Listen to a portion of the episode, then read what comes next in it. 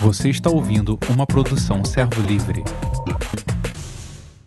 Boa noite, paz seja com todos vocês, no nome de Jesus. Como é que tá aí, galera? Mas é assim, amados, é, nós estamos aqui com a. Essa é a 13 terceira live para tocar o assunto doutrina do Senhor Jesus. Só que a gente chegou na hora difícil, né? Vai ser o momento mais complicado aqui do Sermão do Monte, a hora que Jesus começa então a falar sobre divórcio. Né? Semana passada eu dei um, assim na semana passada eu, eu dei um toquezinho, falei um pouquinho sobre casamento. Acho que eu estava com a carga no meu coração assim, muito forte, assim, eu fiquei com essa carga, falei não vou falar sobre casamento. Mas hoje, hoje não tem como eu fugir, não tem como eu escapar do tema, né? Então não vai dar para escapulir. Eu vou precisar da graça do Senhor mais uma vez. A gente vive pela graça, né? Todo tempo é a graça. Mas para falar esse assunto, é, pedi para o Flash orar por mim agora. Falei, ora de novo, ora mais uma vez. Porque sempre é um tema muito difícil. Né? Mas vamos nós. Vou pegar a frase aqui de Jesus. Ouvistes que foi dito aos antigos. Não, peraí. Antes de falar, eu tenho que ligar o meu cronômetro aqui, tá? Meu cronômetro é o Instagram. Então, Instagram é o meu cronômetro. Então, se eu não entrar aqui no Instagram, ao vivo, ter que isso aqui.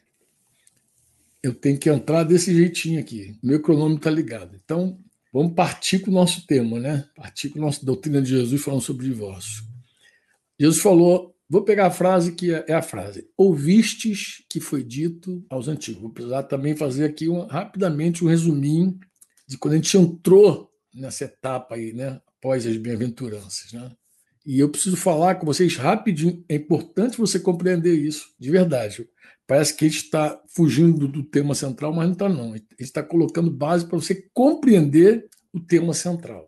Nós precisamos entender, em primeiro lugar, a relação entre a lei de Moisés e a mensagem que Jesus está dando agora no Sermão do Monte, a doutrina de Jesus. Então, existe uma relação entre a doutrina de Jesus e a lei de Moisés. Isso eu citei logo, já tem umas três ou quatro lives atrás, quando eu falei lá em Mateus 5, 17, 19, Jesus dizendo: Não penseis que vim é, revogar, destruir a lei ou os profetas. Eu não vim fazer isso. Né? Não vim revogar, não vim destruir, mas vim cumprir.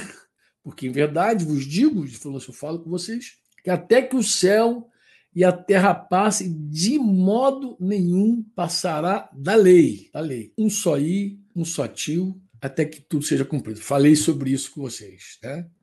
E também citei, e cito em vários momentos, João capítulo 1, versículo 17, quando João registra que a lei, a lei ela foi dada por meio de Moisés, mas a graça e a verdade vieram por meio de Jesus. Gente, não esquece isso, isso é muito importante.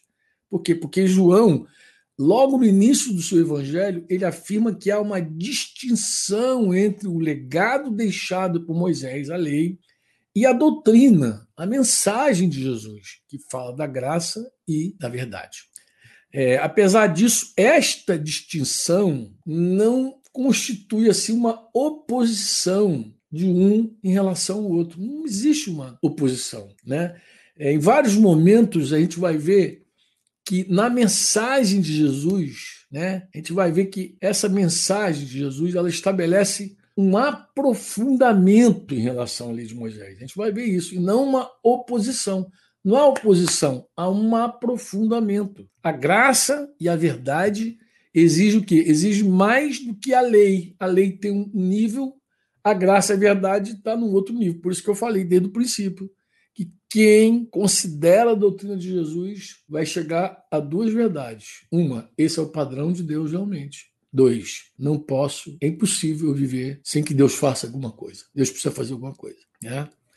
Essa relação né, é, que existe entre a lei de Moisés e a graça, como falei, ela não é uma oposição, ou seja, a graça e a verdade exigem mais do que a lei, por quê? Porque ele, ela toca já na, na, atitude, não só no ato. Ela vai para dentro do coração, ela vai para o motivo. Né? Ela, ela não trata só das condutas exteriores. Né? E para a gente entender melhor essa relação entre a lei e a graça, a gente precisa é, considerar, partir é, de, de alguns pontos que são essenciais. Então, guarda isso, amado, por favor. Guarda isso no teu coração, na tua mente.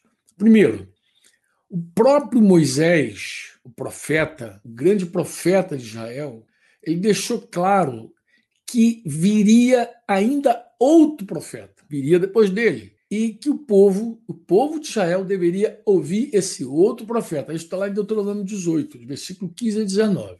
E quando Moisés fala isso, Moisés está confirmando que a revelação trazida por ele não tinha assim um caráter completo, não era uma coisa plena, né? também não era uma coisa final e definitiva para todos os séculos, para os séculos vindouros, ou como os hermanos hablam, por, os ciclos venideiros. Não, não é para todos os séculos.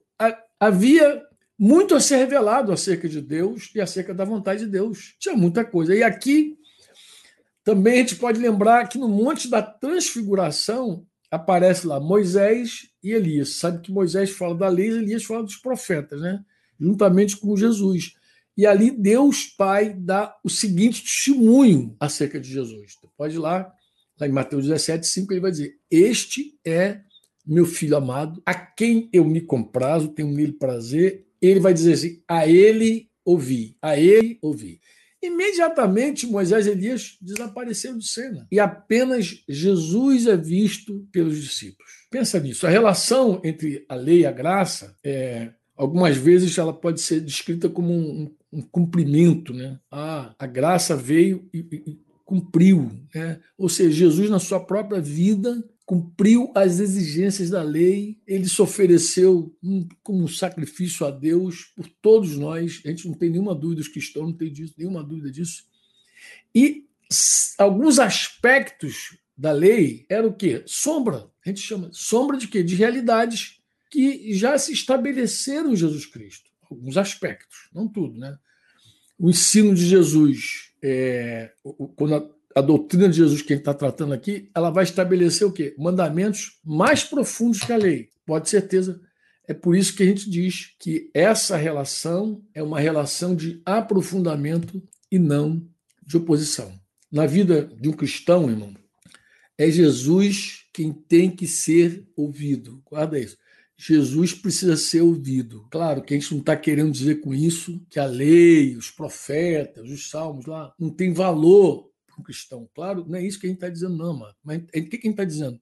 A gente quer dizer que toda a antiga aliança ela precisa ser lida e compreendida ali à luz do Novo Testamento. Ou seja, a sombra deve ser compreendida à luz da realidade, não o contrário, né? É, e, e, e, quando a gente declara isso, ouve a doutrina de Jesus, a gente não está dizendo, ah, agora esquece que toda a escritura é inspirada por Deus. Não, amado. Nós seguimos afirmando toda a escritura é inspirada por Deus e útil para o ensino, para a repreensão, para a correção, para a educação, conforme Paulo escreveu lá na sua segunda carta a Timóteo, no capítulo 3, versículos 16 e 17. Então, é importante que é, a gente considera é, o que o próprio Moisés declarou. Né? Jesus, quando a gente fala assim, querido, ouve Jesus. Muita transfiguração, o pai disse, a ele ouvi. Ele, Jesus não é apenas um profeta maior que Moisés. Jesus é o próprio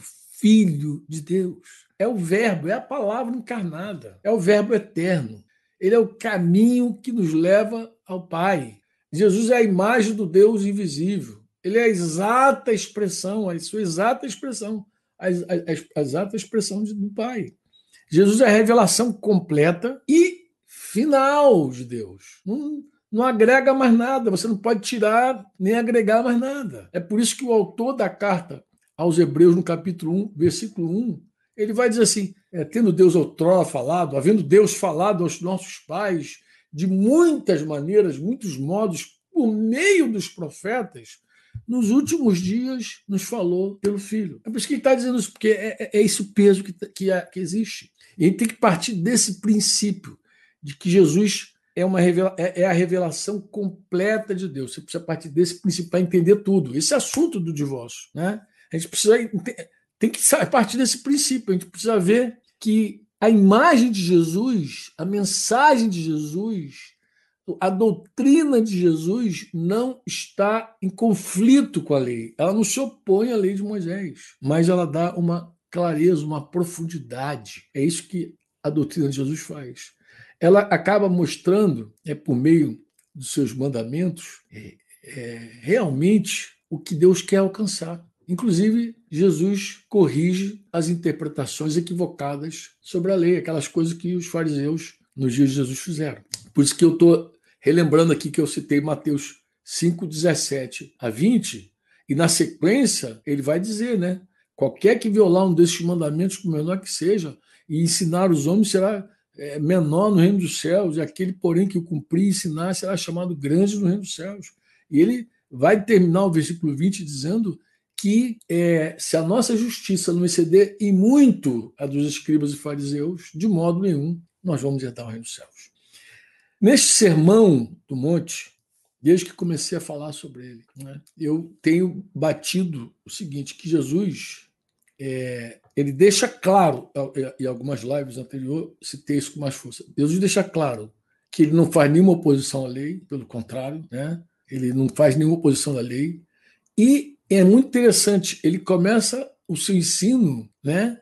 Começa a citar alguns mandamentos da própria lei, para fazer assim uma comparação entre a lei que eles ouviram e a doutrina dele que se fundamenta na graça e na verdade. Então, é, Jesus, o que, que Jesus faz? Jesus compara a, a, forma como os judeus interpretavam a lei de Moisés com a graça e a verdade que contida na sua doutrina. E o ensino de Jesus, o que, que ele faz? Ele vai aprofundando, né? Aquilo que era exigido pela lei. Como assim, Franco? Moisés enfocava ações pecaminosas externas, os atos pecaminosos. Não matarás, não adulterarás, não jurarás em falso. Essa é a ênfase de Moisés. Jesus ele vai mais profundo. Ele não apenas denuncia, ataca, reprova as condutas externas. O que, que ele faz? Ele vai mais fundo. Ele, ele, ele quer alcançar o coração de onde parte todos os pecados. A lei dizia o quê? Não matarás. Ele fala, a lei não mata, não mata com o objetivo de preservar a vida, né?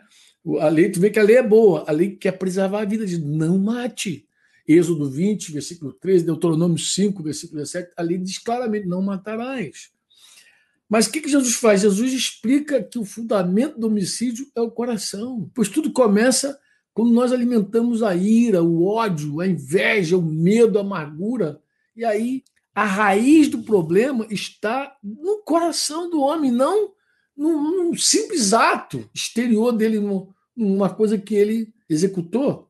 Enquanto a lei de Moisés tratava com essas ações, e claro, as consequências, os fatos decorrentes dessas ações, a graça e a verdade trata das nossas intenções, das nossas atitudes. Por isso que Jesus condenou o coração irado. Já falei aqui algumas lives atrás, duas ou três, agora não estou bem lembrado, né? Que eu passei aqui já por essa doutrina, por esse ensino, né?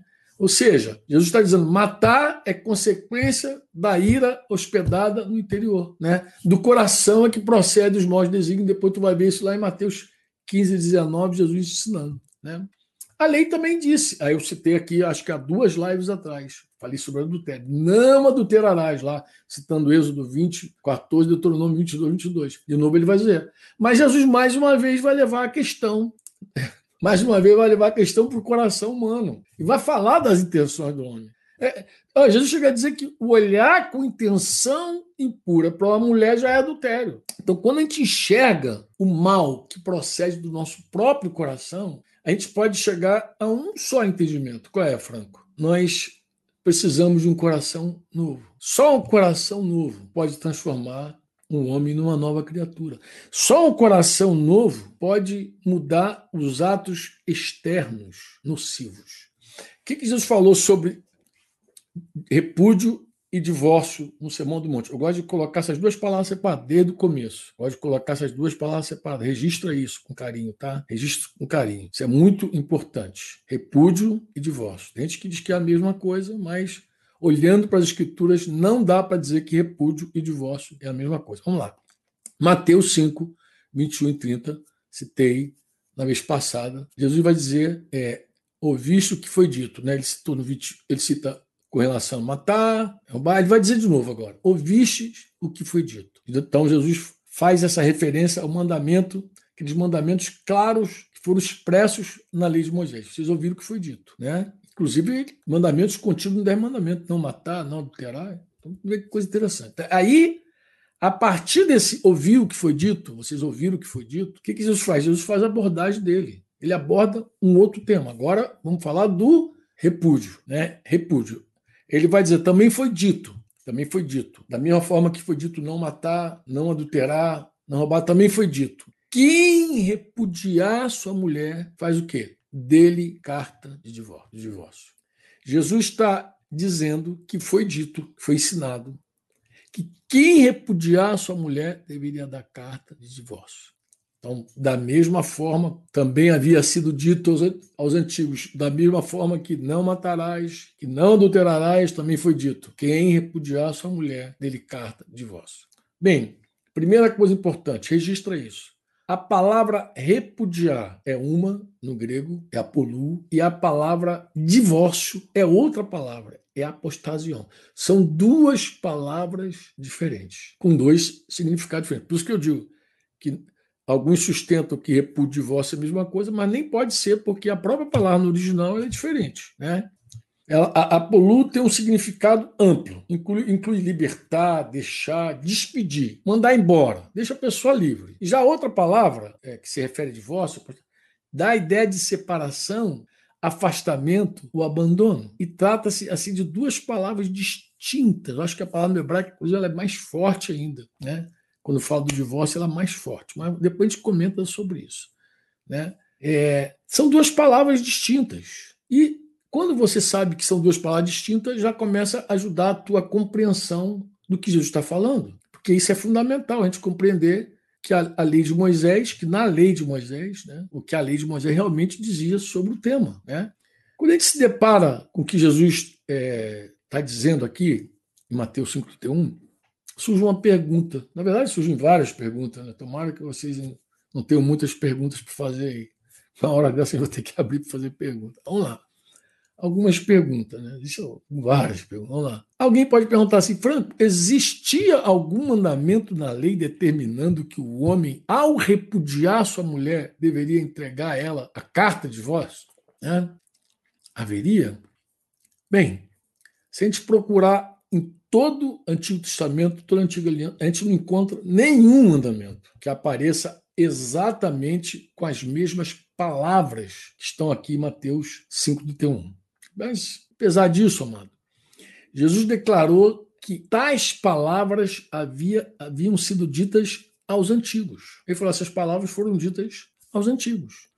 Isso, Franco, se Jesus disse, e a gente não encontra, onde é que essas palavras foram ditas então? Bem, a resposta que a maioria dos pastores que são contra o divórcio, a favor do divórcio, a favor de tudo, concorda, é que está em, em Deuteronômio 24, de 1 a 4. Então é, é, chave então a gente ir lá e ler. Né? Aí, Yuri, vou contar, o Yuri não, Flash, vou contar com a tua paciência aí. A gente vai precisar ler Deuteronômio 24, de 1 a 4, né? porque esse é o único texto da lei assim de Moisés que apresenta uma regulamentação sobre o tema. O marido dá carta de divórcio à sua mulher e depois despedi-la. É, é, é, dá a carta de divórcio e despede. O que está escrito lá? Pega aí tua, tua, tua, Bíblia aí, pega a tua Bíblia, fazer aí, Bíblia, pega a tua Bíblia, até com a blusa. Pega a tua Bíblia e tu vai ver. Se um homem, se um homem despedir, se um homem, desculpa, se um homem tomar uma mulher e se casar com ela, né?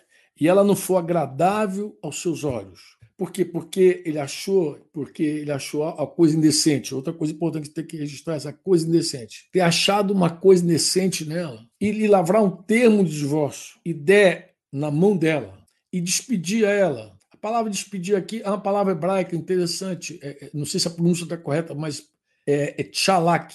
Espero que seja tchalak, mas é S-H-L-A-C-H.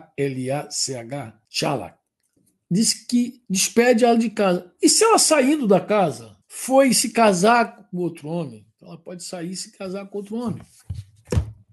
E se esse agora não encontrou, não fala de encontrar coisa indecente, mas fala que ela, ele se aborreceu dela e deu outro, outra carta de divórcio para ela. Então, já é segundo divórcio, toma ali, pum, deu na mão, e a despedir de novo, palavra xalac, da sua casa.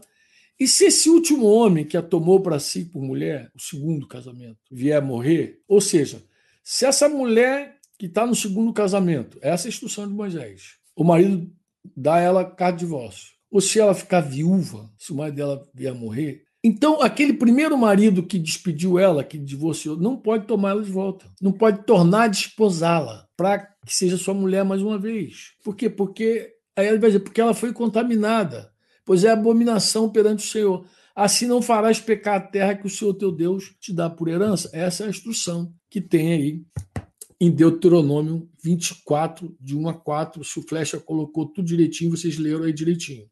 Bem, o que é interessante a gente observar sobre o verbo aí, esse verbo aí? É, por exemplo, essa palavra polu, né? Quando os discípulos pedem para Jesus despedir a multidão, o verbo aparece apolu. Em Marcos 15, 27, apolu é traduzido como mandar embora. Né? E o senhor daquele servo, não sei se você lembra, compadecendo-se, mandou embora, perdoou-lhe a dívida. Você lembra disso aí? Também fala sobre é, o, a, a, mesma palavra. A palavra. Agora, a palavra apostasion ela aparece três vezes no Testamento apenas, e sempre se referindo à carta de divórcio. Mateus 5, é, o que a gente leu aqui, Mateus 19, 7, que a gente vai tocar daqui a pouco. Marcos 10, 4. Nessas três passagens aparece essa palavra, né? E está dentro da mesma grupo de palavras da, da palavra que pertence àquele grupo de palavras da apostasia. Tá? Apostasia faz parte. Né? Apostasia faz... Essas palavras, bem provavelmente, elas são derivadas do mesmo verbo. Né? Do mesmo verbo, Então, por isso que aparece com essa semelhança, se apartar e tal. Então, vamos olhar aqui um pouquinho. É... Outra coisa importante também, assim, esse verbo grego apolu, ele é equivalente à palavra hebraica que eu falei lá, tal de shalak, né, que é despedir. Então, você despede. Agora, é, que é usada é, um texto lá de Gênesis, logo no comecinho lá de Gênesis 3, 22, diz que, é, que Adão e Eva foram lançados fora do Éden. Então, a mesma palavra. Né?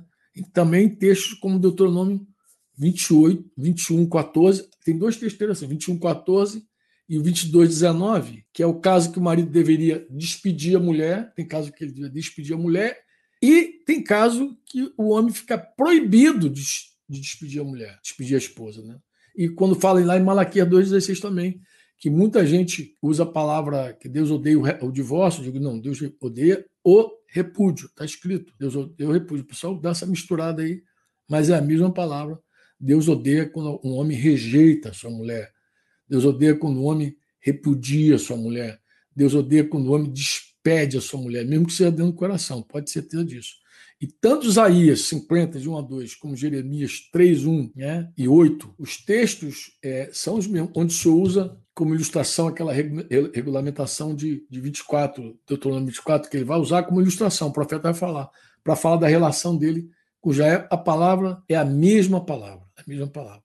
Agora, a palavra hebraica para divórcio, que a pronúncia, eu não sei, eu não sou Jorge Mitchell para pronunciar tão bem assim o grego, o grego hebraico, né?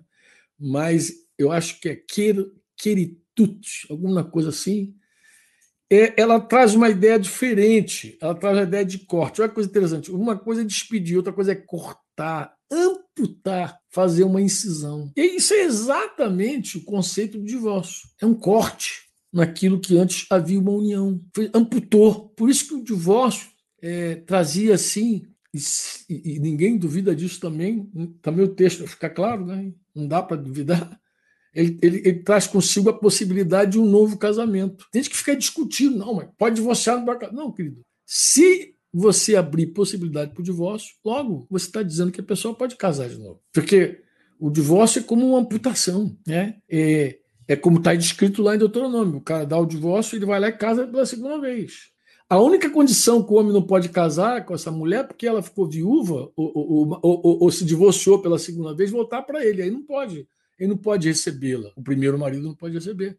Mas ela fica livre com a exceção de voltar para o seu marido, primeiro marido. Não pode. Tu vê que foi amputado do primeiro, não podia voltar para ele. É um negócio forte, forte demais. E todas as culturas, pode ser até o que eu estou falando, todas as culturas da antiguidade entendiam que o divórcio abria possibilidade para o novo casamento. Você pode ter certeza disso. Todas as culturas. Eles sabiam disso. Divorciou, pode casar. A tradição judaica, né? A tradição judaica ela, ela havia resumido a essa regulamentação de Deuteronômio nessa frase: quem repudiar sua mulher, dele carta de divórcio. Pegou Deuteronômio 24, de 1 a 4 e resumiu: quem repudiar sua mulher, dele carta de divórcio. Bem, como se, como se Moisés tivesse determinado um procedimento para o repúdio. Então, quando você repudiar, tá? Eu quero dizer algo para você também, tá? É, uma, vou concluir esse pensamento primeiro, tá? É, o, o, cara, o, o, judeu lá, ele compreendia. O que, que, ele compreendia? Que se ele despedisse a mulher dele, a esposa dele, que não deveria fazer isso de qualquer maneira. Ele tinha que observar uma ordem. Qual era a ordem? Ele deveria fazer uma carta, emitir a carta de divórcio.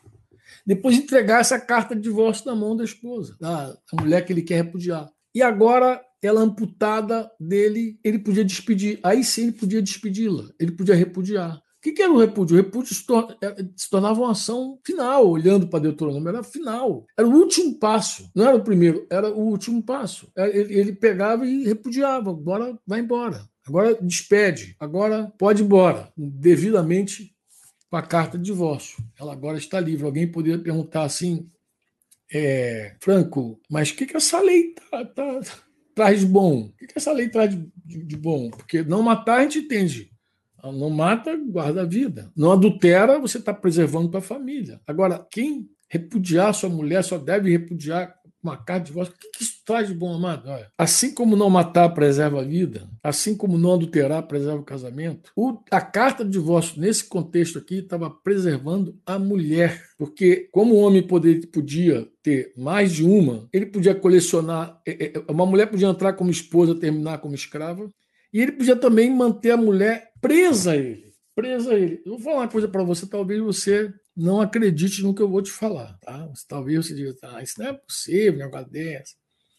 Mas pesquisa na internet. Bota assim: mulheres israelenses ficam acorrentadas a seus maridos. Coloca essa frase assim: ó, mulheres israelenses ficam acorrentadas a seus maridos. Coloca. Ou então coloca assim: é, mulheres israelenses querem divórcios, querem divórcios do marido. Coloca assim.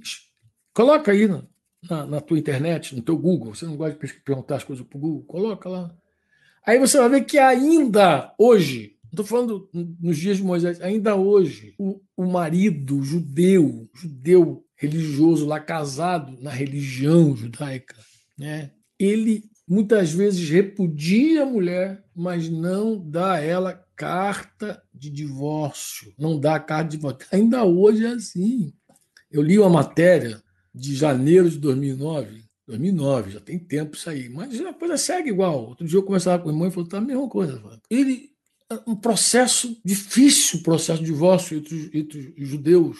E muitas vezes eles fazem uma chantagem. Como assim, Franco? Ele, ele dá a carta, mas a mulher tem que renunciar aos filhos, tem que renunciar à pensão, renunciar à casa. Tudo isso em troca do divórcio. Hoje, hoje, hoje, século 21, é assim. O cara dá a carta, não te dou a carta, mas você abre mão dos filhos, abre mão da pensão, abre mão da casa, tudo em troca dessa carta. Ou seja, para você romper o vínculo conjugal e casar com outra pessoa, né? Um, um, um, um, judeu hoje dos nossos dias ele pode negociar com a mulher. Muito interessante. Eu me lembro que um outro momento que a gente vai falar sobre divórcio está lá em Lucas, né?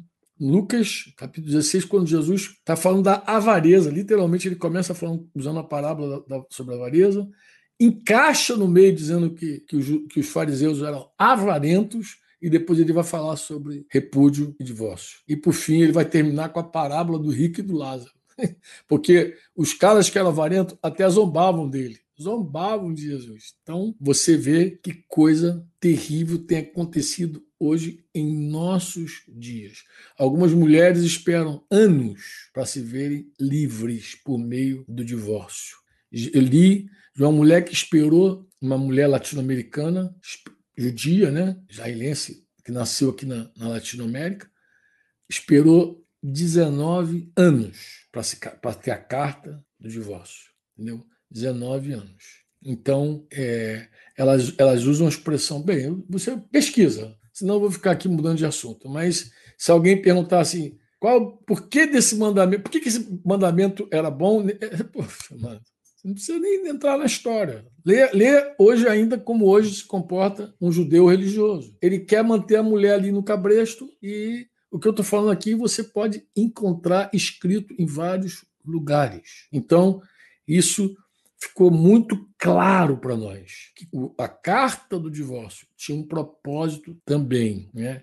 A carta do divórcio tinha um propósito também. E era muito interessante. Quando a mulher era repudiada pelo marido, e aí recebeu a. É, quando a gente fala repudiada, se entende que ela já recebeu a carta de divórcio, tá, mano? Porque repúdio era o último ato, já se entende foi repudiada, despedida pelo marido, casou com outro. E aí esse outro também a repudiou, também divorciou. Ou então ela ficava, ficasse viúva, esse segundo casamento, ela estaria proibida de casar novamente com o primeiro marido. Olha que coisa interessante. Agora vamos, vamos voltar. Jesus vai dizer assim, é, ele vai dizer assim, né? Ele mencionou lá, né? Vocês ouviram o que foi dito aos antigos. Né? Quem repudiar da, da carta de divórcio. Agora ele vai dizer assim: Eu, porém, vos digo. Eu, porém, vos digo. Porém, contudo, eu, porém, apesar de já da gente é, ter é, uma luz, apesar de, de, de Jesus já, já, ter falado sobre o ensino, né? Acho que é importante, é importante sim, acho que é importante. A gente fazer o quê? A gente, a gente precisa fazer uma, uma análise, a gente precisa analisar essa regulamentação da lei sobre esse tema, porque a gente vai entrar assim, eu, porém, vos digo. A gente vai entrar aí, né? Jesus vai dar um ensino. Ele vai dizer, ele vai trazer a verdade e a graça, mas a gente precisa fazer uma análise mais profunda. Porque aqui, irmãos, muita gente se diverge. Então, por exemplo, tem gente que acredita que o homem pode casar, divorciar, casar, divorciar quantas vezes ele quiser. Casou, divorciou, despediu, acabou, tá bom. Tem outros que acreditam que uma vez que o homem casou, ele não pode separar nunca mais essa mulher, e se ele separar, ele não pode casar nunca mais. Não tem nenhuma chance, nenhuma possibilidade para ele, entendeu? Mas Jesus vai trazer o ensino dele aqui sobre esse tema. No nosso caso, nós cremos exatamente no que está escrito. Aí, eu vou explicar depois com mais detalhes para você, mas a gente crê exatamente no que está escrito, tá? Nós vamos ver no decorrer das nossas conversas aqui que há certas correntes de interpretação que ainda recorre à lei de Moisés para quê? Para determinar a sua visão sobre o divórcio e, e repúdio, ou de repúdio divórcio, como você quiser, né? E para a gente seguir adiante com isso aí, para a gente refutar assim essa, essa, essas interpretações que a gente julga que não é, porque aqui nós entramos num ponto de tensão. Os outros ensinos são mais simples. Aqui a gente tem uma tensão. Bem, ensinos mais simples, não, abre parênteses, deixa eu fazer um desabafo aqui. Hoje, você que mandou a mensagem de um pastor só a misericórdia. Eu, eu, já, já ouvi esse amado algum tempo atrás, eu não, não, fiquei muito escandalizado assim, quer dizer, eu fiquei escandalizado, mas eu não esperava nada diferente dele, Ed René Kivitz, falando sobre a verdade absoluta contida na palavra. Mas eu nem esperava algo mais, não. Mas é assim, é, em geral, fora, fora uma exceção como essa, desse amado, fora essa, essa, essa exceção aí, em geral, as pessoas têm suas interpretações sempre baseando na palavra, sempre baseando na palavra. Então a gente precisa conhecer bem a palavra para dizer se tal interpretação está realmente é, fincada na palavra. Né? Às vezes a pessoa ouve uma outra pessoa importante falar sei lá, estudou em alguma apostila, coisa e tal, mas não, não, não, examinou com carinho o tema. Então, quando é assim, amado, é, é muito complicado, muito complicado. Vamos passar assim um resuminho básico, só para ficar fixado aí, para a gente tentar responder aqui algumas perguntas. Né? Por exemplo, Moisés deu algum mandamento sobre a carta de divórcio? Vamos responder isso aí. Qual era o motivo para esse repúdio? Outra coisa importante: qual era o motivo para o repúdio? Outra pergunta. Qual era o procedimento para o repúdio? Outra pergunta. Qual era o seu efeito sobre os cônjuges? Então, guarda essas quatro perguntas aí. Vamos lá. Moisés deu algum mandamento sobre carta de divórcio? Uma. Duas. Qual era o motivo para você divorciar, repudiar? Qual era o motivo? Três. Qual era o procedimento? Qual era o procedimento para esse repúdio acontecer? E quatro. Qual era o efeito, o resultado sobre os cônjuges? Eu acho que a gente precisa responder para você ter luz e avançar, tá? Primeiro é o seguinte: Moisés realmente deu algum mandamento sobre a carta de divórcio? Bem, alguns estudiosos afirmam que Moisés não deu nenhum mandamento sobre a carta de divórcio. Eles não conseguem ver na lei nenhuma exigência quanto à da carta de divórcio para a mulher repudiada, mas apenas o que eles conseguem ver? A proibição de que essa mulher, depois de ser repudiada, é o que a gente lê lá em Deuteronômio 24, ou ficar viúva de um segundo casamento, seja novamente tomada pelo seu primeiro marido. E assim, é, dessa forma, Moisés teria o quê? Apenas determinado essa proibição. Ele não estava mandando dar carta nenhuma, né? E não teria dado é, qualquer outro mandamento sobre essa emissão da carta de divórcio. Mas apenas o que ele fez? Escreveu, né, descrito, é, que esse fato ocorria em Israel. Colocou lá que ocorria em Israel sem apresentar qualquer juízo de valor, sem dizer se era bom, se era certo, se era errado. Moisés simplesmente falou: olha, quem, quando se repudiar sua mulher, decata divórcio e tal, o cuidado dele era basicamente para que a mulher que foi para um segundo casamento, ao se divorciar ou ficar viúva, não pudesse voltar do marido. Bem, essa é uma interpretação, né? E essa interpretação ela, ela tem um fundamento. Qual é o fundamento dela? Tem ela se fundamenta nos três primeiros versículos de Deuteronômio 24, né? como está descrevendo ali uma, uma condição, uma situação hipotética, né? que uma vez ocorrida, ocorreu, né? isso é, quer dizer que uma vez que ocorreu, a consequência é a proibição da mulher voltar para o primeiro marido. Então, Moisés não teria apresentado nada, né? nenhum juízo de valor sobre repúdio, mas apenas o que ele fez? Ele escreveu determinou qual seria a sua consequência se viesse a ocorrer. E tem muita gente que diz isso. Muita gente diz, não, Moisés ele não falou nada sobre esse assunto. Né? Teria, seria uma coisa assim, mais é, descritiva, né? por assim dizer. E no versículo 4, aí teria uma proibição lá. Mas quando a gente olha o texto direitinho, é, e o pessoal segue batendo lá, mas quando a gente olha é, é, o texto direitinho, se condicional, um homem tomar uma mulher e se casar com ela, essa condicional aí, se. Se um homem tomar uma mulher e casar com ela, e se ela não for agradável aos seus olhos, porque ele achou coisa indecente, tá? e se então, e lavrar um termo de divórcio dela mão e a despedir de casa, e se saindo da sua casa foi se casar com outro homem, e se esse aborrecer, ele der, lavrar o termo de divórcio, der na mão e a despedir, bem, nesse caso, aí ele vai dizer que esse último que a tomou para si por mulher vier morrer, aí ele vai dizer, então, a conclusão é o versículo 24, então, seu primeiro marido, que a despediu, não poderá tornar a desposá-la para que seja sua mulher depois que essa mulher foi contaminada. Então, é, a, a, pensamento assim: Moisés não está dando nenhum mandamento, ele está falando de uma coisa hipotética, algo que vai acontecer se, se, se, se, se, mas ele dá um mandamento só. Se acontecer, chegou até aqui, a mulher foi divorciada pela segunda vez ou ficou viúva, não pode voltar para sua primeira esposa. Há uma interpretação né, que acredita que só há um mandamento que diz respeito à proibição dessa mulher retornar para o primeiro marido. E aí não tem nenhuma exigência a essa emissão da, da, carta. Né? E a gente, quando lê, a gente pode chegar a essa mesma conclusão de é verdade. Não tem não, né? Não tem nada.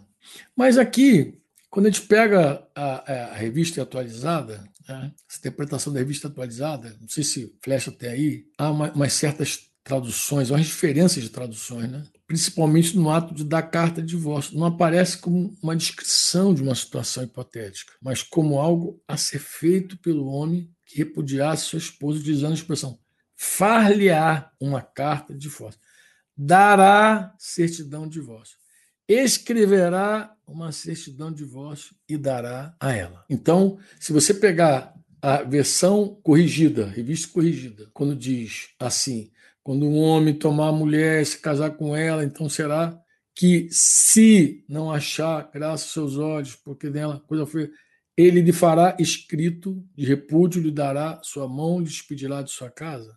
Uma outra versão, corrigida fiel, vai dizer: quando um homem tomar uma mulher e se casar com ela, então será que se achar graça aos seus olhos, por nela encontrar coisa indecente, far-lhe-á uma carta de repúdio e dará.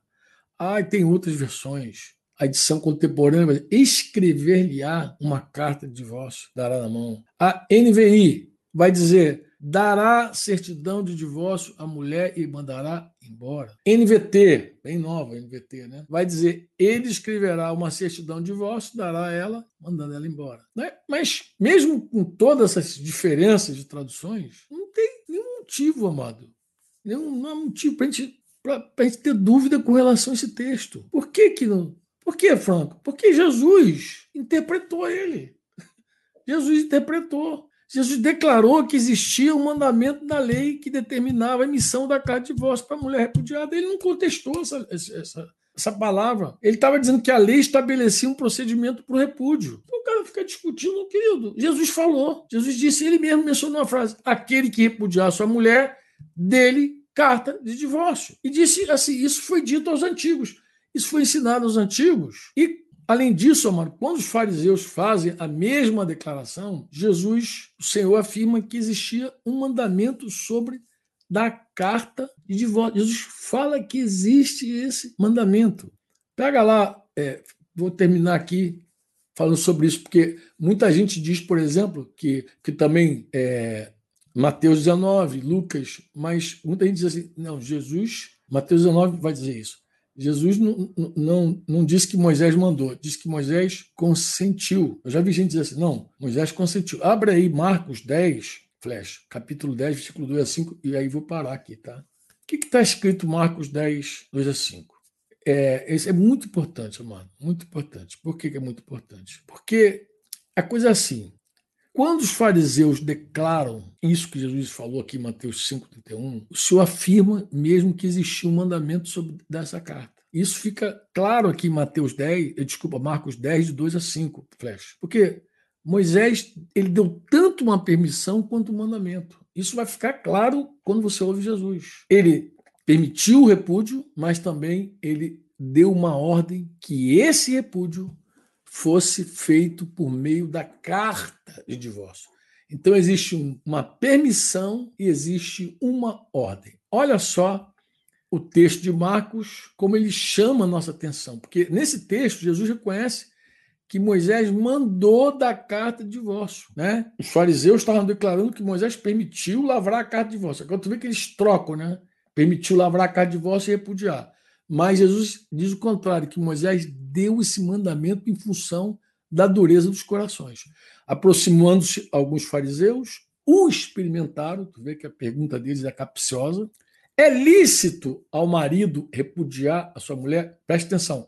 São duas perguntas, tá? Essa é a primeira, guarda ela. É lícito o marido repudiar sua mulher? Jesus respondeu: Que vos ordenou? Ordenou Moisés que, que Moisés ordenou para vocês? Qual foi a ordem que Moisés deu para vocês? E eles vão, responder: Moisés permitiu. Eles vão dizer: Moisés, Moisés permitiu lavrar carta de divórcio e repudiar. Ó, Jesus falou assim: o que, que Moisés mandou? E diz, ah, Moisés permitiu lavrar carta de divórcio e repudiar. Mas Jesus disse assim: ó, por causa da dureza do coração de vocês é que Moisés, ele vos deixou escrito este mandamento. São duas palavras aqui. A palavra ordenar é uma, a palavra permitiu é outra, e a palavra mandamento é a mesma palavra que ordenou derivada, né? A mesma palavra. Quando você vai para Mateus 19, né? Mateus 19, flecha. Eu preciso ler isso aí com os irmãos antes sair. No relato de Mateus 19, as conversas, as falas são ligeiramente diferentes. Né? Agora, os fariseus vão falar de mandamento, mas Jesus vai falar de permissão. Parece que trocou. Eles replicaram lá, 7, versículo 7. Por que mandou então Moisés dar carta de divórcio e repudiar? Por que, que mandou Moisés? Aí Jesus respondeu: por causa da dureza do vosso coração é que Moisés permitiu, mas presta atenção, aqui não é divorciar, da carta de divórcio, permitiu repudiar vossa mulher. Ele permitiu o repúdio e mandou dar carta de divórcio. Então isso fica clarinho, mas não foi assim desde o princípio. Depois a gente vai entrar nisso também. Há essas diferenças, essas diferenças nas narrativas dos evangelhos, né? mas não há nenhuma contradição. Não há. Moisés permitiu repudiar, mandou que fosse dada a de divórcio. Ponto. O repúdio foi uma permissão de Moisés para ser exercida, uma permissão. Agora, uma vez que alguém usasse desse expediente, ele deveria libertar a mulher. Ele tinha que libertar, deixá-la livre. Não deveria ser escrava dele, não deveria estar presa a ele aí por aí, solta, né? Nas declarações assim que esses fariseus dão, você vai ver que eles mencionam a carta de divórcio antes do repúdio. Eles mencionam. Por que, isso é importante? Porque a lavratura dessa carta, essa carta é lavrada, mas ela, ela deve anteceder o repúdio, deve anteceder a despedida. Né? Por que mandou, então, ainda com mais força nesse tema, amados? Mas agora já deu. Aqui eu faço uma, faço uma pausa contigo. Querido, um grande beijo no teu coração. Fica na paz de Jesus Cristo e até a nossa próxima live, tá? Você ouviu uma produção Servo Livre.